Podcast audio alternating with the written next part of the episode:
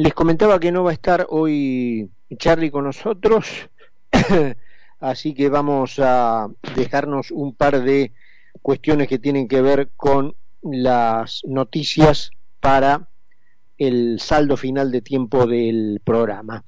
Eh, conversábamos recién con Aldo Abraham el tema de la inflación, nosotros ya lo comentábamos ayer, vuelve a eh, la primera plana porque a medida que se acerca el día en que se dé a conocer el índice de el mes de octubre, eh, más se tiene certeza por las mediciones de consultoras privadas que va a estar en un orden cercano al 7%, es decir, deja de mantenerse la tendencia bajista, si bien en décimas, pero bajista al fin del último par de meses, para cambiarse por una curva hacia arriba, lo cual vuelve el tema eh, a la mesa. Lo que decía Aldo, este incremento en la velocidad de la caída de la demanda de dinero, que es la señal que los economistas tienen para, eh, bueno, eh, medir la cercanía o lejanía de una hiperinflación. Hoy el sub, eh, el no subministro, el viceministro, así se le dice, el viceministro de Economía, el segundo de masa, este Gabriel Rubinstein, que es un hombre ortodoxo, digamos, en materia económica dentro de los profesionales de la economía en la Argentina, eh, dijo con todas las, letras que la Argentina viajaba a un ritmo hiperinflacionario en junio, que ellos lograron eh, bajar esas expectativas, pero parecería, parecería que eh, no lo han logrado del todo o que los intentos que han hecho eh, en alguna medida han aflojado las riendas en eso porque, eh, repito, las mediciones eh, constantes de las, las mediciones consistentes de todas las consultoras que se dedican a esto profesionalmente dan para el mes de octubre un índice de esa naturaleza. También hay una preocupación medida hacia adelante, especialmente teniendo en cuenta el año electoral que la Argentina enfrenta el año que viene, sobre qué van a hacer los argentinos con los pesos depositados, esto que técnicamente lleva el nombre de M3, es decir, la cantidad de pesos depositados en el sistema financiero, eh, la pregunta que está surgiendo entre los profesionales economistas es, bueno, si en un año electoral, con las incertidumbres típicas de la Argentina, los argentinos van a mantener eh, esos pesos dentro del sistema financiero en cuentas o en depósitos o en inversiones a plazo fijo. Porque si parte de ese dinero vuelve a los bolsillos, lo que es la M1, digamos, la cantidad de dinero circulante, es muy posible que eso vaya a dólares, eh, a dólares libres, a dólares de la medición paralela, y con todas las consecuencias que eh, ya sabemos, ¿no es cierto? Em, el otro tema de estrictísima actualidad también formaba parte de nuestra charla de recién con Aldo Abraham, en Tierra del Fuego, usted calculen que a nivel nacional, para el próximo gobierno que venga, una de las columnas eh, pilares, digamos, sobre las cuales siempre se pregunta si hay intención de modificar y de avanzar en una reforma, es la previsional, pero en el sentido de de hacer más participantes a trabajadores activos en el financiamiento de los trabajadores pasivos, para lo cual obviamente hay que elevar el, la edad jubilatoria para que haya más trabajadores activos que durante más tiempo sigan financiando con sus aportes a los trabajadores pasivos, porque de lo contrario el sistema quiebra. Bueno, en Tierra del Fuego no tuvieron mejor idea que con el voto conjunto del kirchnerismo y de Juntos por el Cambio aprobar una reforma en el sentido exactamente inverso de este.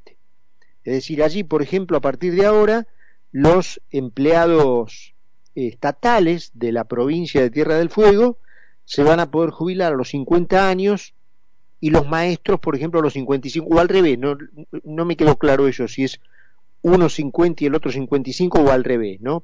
Pero el ejemplo que eh, damos es este, el de los maestros y el de los empleados provinciales.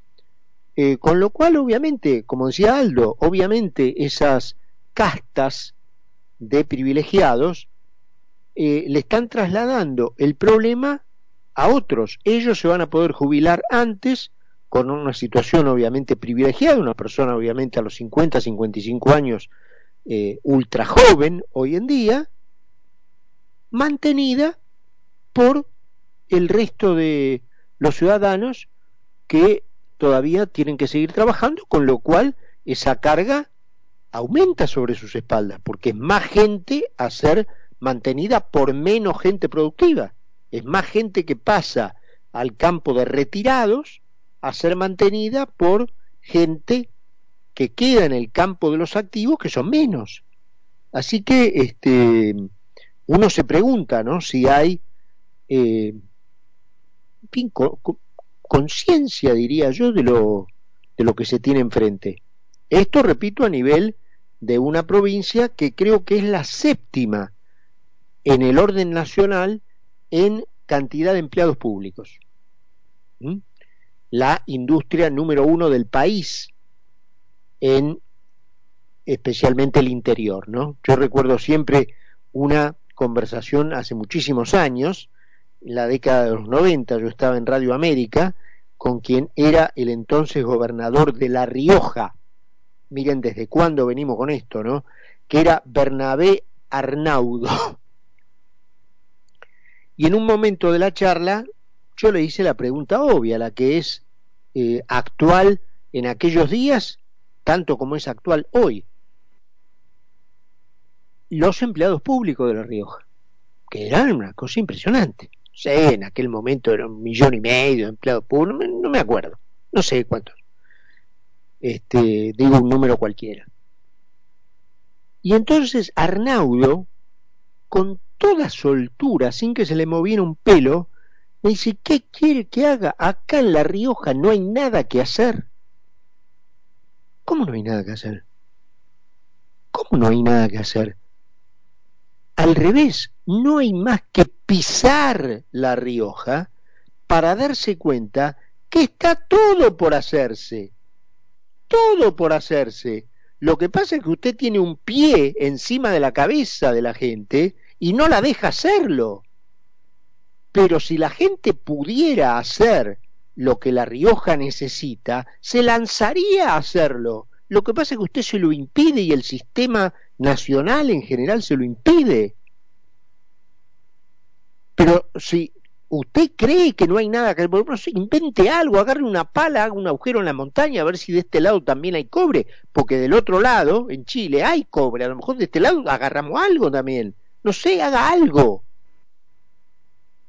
Pero usted no puede respaldarse a la sombra de un árbol y decir, ¿qué quiere que haga? Acá no hay nada que hacer. No es así el tema. Sáquele el pie de, la, de encima de la cabeza a la gente y va a ver cómo la gente sale primero a producir lo que la mismísima provincia a todas luces necesita. Acueductos, riego, lo que fue, turismo, lo que fuere. Ahora, si usted tiene un pie encima de la cabeza de la gente y no la deja trabajar, le impide trabajar, le prohíbe trabajar, porque todo está regulado, ultra eh, prohibido, lo que no está permitido es obligatorio. Y bueno, sí, obviamente, este, no va a haber nada que hacer y usted va a tener un millón de empleados públicos. Yo dije un millón cualquiera, ni, ni toda la provincia tiene un millón de habitantes, así que, pero no me acuerdo qué cantidad, pero una, exageración. en los términos proporcionales de la provincia. ¿no? Em, dicen eh, que estaría ya absolutamente convencido el juez Leopoldo Bruglia, uno de los tres camaristas que decidió, a propósito hoy procesaron a los integrantes de Revolución Federal, pero ayer los liberaron de su prisión preventiva. El proceso continuó hasta el punto que hoy dictaron su procesamiento, pero sin prisión preventiva. Y recuerdan ustedes la catarata de tweets directamente insultantes, sin, eh, digamos, puteadas, pero sí, en términos jurídicos, insultantes para con los jueces, eh, que decidieron eso el día de ayer, del presidente Fernández, lo conversamos con Félix Lonigro ayer, no sé si ustedes recuerdan. Bueno, Leopoldo Bruglia, uno de los tres jueces integrantes de la Cámara, eh, decidió iniciarle acciones legales al presidente Fernández. También decidió retirarse de la Asociación de Magistrados, que hace poco hizo el papelón, si bien finalmente no sé si se arrepintieron o cómo fue gestionado eso, pero la reunión se levantó, no se llevó adelante, pero el solo hecho de haberla pedido ya era un papelón, una reunión con la vicepresidente Fernández por el tema de las jubilaciones, esa reunión la pidió la Asociación de Magistrados. Bueno, de esa asociación se retiró el juez Leopoldo Bruglia, que a su vez eh, confirmó que iniciaría acciones legales por daños y perjuicios por graves eh, daños institucionales al presidente Alberto Fernández. Y por casa como andamos, diría yo, porque a la señora, eh, compañera, pareja, esposa, no sé qué, qué es, del señor presidente, no se le ocurrió mejor idea que posar como si fuera la reina máxima de los Países Bajos para la tapa de la revista Caras, ¿no? Toda emperifoliada, eh, sin evidentemente registrar que hace eh, un año se descubrió que a su vez hacía dos había sido la primera violadora junto a su marido de los decretos que su marido firmaba por los cuales mandaba encerrar a todos los argentinos. Em, en un acto de negacionismo completo, repito, en, perifoliada como si fuera, yo creo que ni la reina máxima se viste así, apareció en la tapa de la revista Caras como si el país estuviera en, una, en un momento de, de económico, ¿no es cierto? Y la gente eh, estuviera nadando en la abundancia y la señora como, bueno, la primera dama de este país este, tan afluente, aparece en una revista del tipo de la revista Caras, en la tapa, este, toda engalanada. Yo me pregunto, ¿en qué está pensando el señor Yáñez? Y, y el presidente también, ¿no? Porque no creo que su querida Fabiola haya tenido esta iniciativa o haya aceptado una eventual invitación de la revista sin que él lo supiera. Y si lo sabía, ¿cómo le dijo? No, mira mi amor, no, no, no, no, no, no hagas esto porque me incinerás como un bonzo. O sea, venimos de meterla, de meter la pata hasta el cuadril con el asunto de tu fiestita de cumpleaños. Tuvimos que pagar para no quedar pegado. La cosa, este, zafamos eh, ahí, no ante la gente. Ante la gente no zafamos nada. Y encima vos se te ocurre posar para la revista Cara como si fuera la reina máxima. No, no lo hagas. Yo supongo que si se hubiera enterado, habría dicho eso. Entonces, estamos entre dos gravedades. Si se enteró y no dijo eso, ya es grave. Y si no se enteró, más grave aún. En fin. Em, le descubrieron eh, que el señor Muñoz, ¿se acuerdan de Daniel Muñoz? El eh, siempre presente secretario de el presidente del expresidente Kirchner.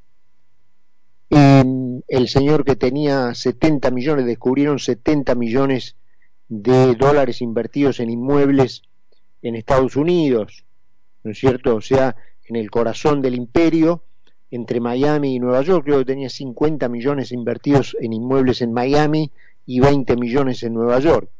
Un secretario. No estamos hablando ni del ni del vicepresidente, ni del jefe de gabinete, un secretario, poco menos, creo que era un secretario personal de Kirchner. Ni siquiera era, eh, ni siquiera era un, digamos, integraba el organigrama del gobierno. Bueno, ese tipo le descubrió en su momento 70 palos derivados a inversiones en Estados Unidos. Ahora han descubierto que también tenía el plan de invertir 500 millones de dólares en un resort de playa en las islas Turks and Caicos, que son como una especie de paraíso en el Caribe, que de haberse llevado adelante era la inversión hotelera más grande, no de Turks and Caicos, de todo el Caribe. Daniel Muñoz, repito, o era guita de él y entonces cuánta tenían sus jefes, o era guita de sus jefes. 500 palos. No hay demasiadas alternativas.